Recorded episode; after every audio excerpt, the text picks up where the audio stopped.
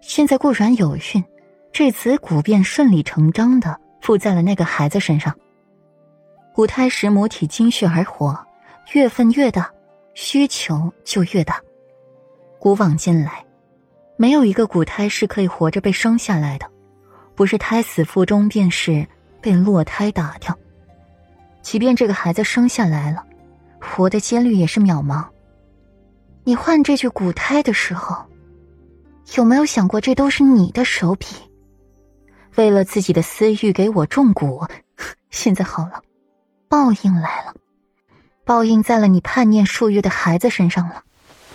啊，夫君，我困了，你抱我去床上休息好不好？顾然打了一个哈欠。手从裴玉的掌心中取出，双臂重新缠上了裴玉的脖子上面，娇憨的冲他一笑。裴玉望着面前这娇美的小脸，说不出什么拒绝的话，顺从的弯腰抱起她，将她紧紧的抱在怀里。顾软乖顺的紧，小脸埋在了裴玉的心口，挡住了他眼底幽深的嘲讽。就在裴玉预备抽身而出的时候。顾软手脚并用的缠上他，你别走，陪陪我好不好？这两日他们一直分房睡的，其实是顾软之前拒绝与他同榻而眠，现在却是张口主动的让他不要走。夫君，我害怕。夫君，顾软更加卖力的去留住裴玉。夫君，你别走，我想要你。我们留下这个孩子，好不好？随后是沉默，令人窒息的沉默。扑面而来的黑影将顾软面前的光遮住了，无声的回答：“是，不好。留下这个孩子，你会没命的，所以不能留。凡是威胁到性命的，都不该留。”又过三两日，四月的芳菲散了去。五月的蝉鸣在夜间鸣声不断。顾软从进室沐浴回来，只披着一件浅色软袍，腰间的带子系得很松。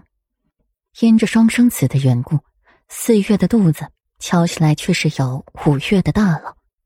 身子笨重，走着路也麻烦。身边是温情和鞠耿两人扶着他，温情是莫非就不说了。鞠耿也是跟着莫奇学过了一段时间功夫的，就足够的力气撑着顾软的身子。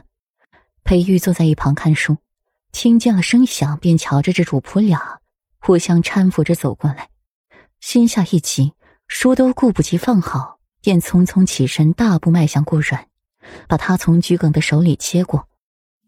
你身子不方便，出来时怎么也不唤我一声？语调略带责备。摔了可怎么好？他腹中的这个孩子是一个不稳定的炸弹，指不定什么时候就爆发了。偏这小姑娘就是半点不放心上，处处随心所欲着来。几步路而已，我又不是走不了路了。夫君，你别急，我要告诉你一个好消息。顾软站定，眉眼间流淌出丝丝缕缕的笑意。一双美丽的眸子笑弯成了月牙的形状。顾软牵过了裴玉的手，让他的掌心贴于自己小腹。夫君，你感受到了吗？感受到了什么？裴玉脑子一阵发懵。没什么感觉啊，就是这肚子又大了一些。小姑娘的腰身也丰腴了不少，这是让裴玉唯一的欣喜之处了。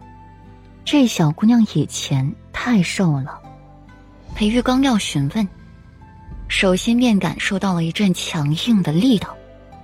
裴玉神色一下凝固住，仿佛是意识到了什么，一双幽深的墨眸此刻染上了几分喜悦。动了，动了，软软，我们的孩子他动了。他们想，孩子动了，他刚才踢自己了。好神奇啊！裴玉变得不知所措起来，目光炙热的盯着顾软隆起的腹部，欣喜过后浮上心间的是一抹复杂。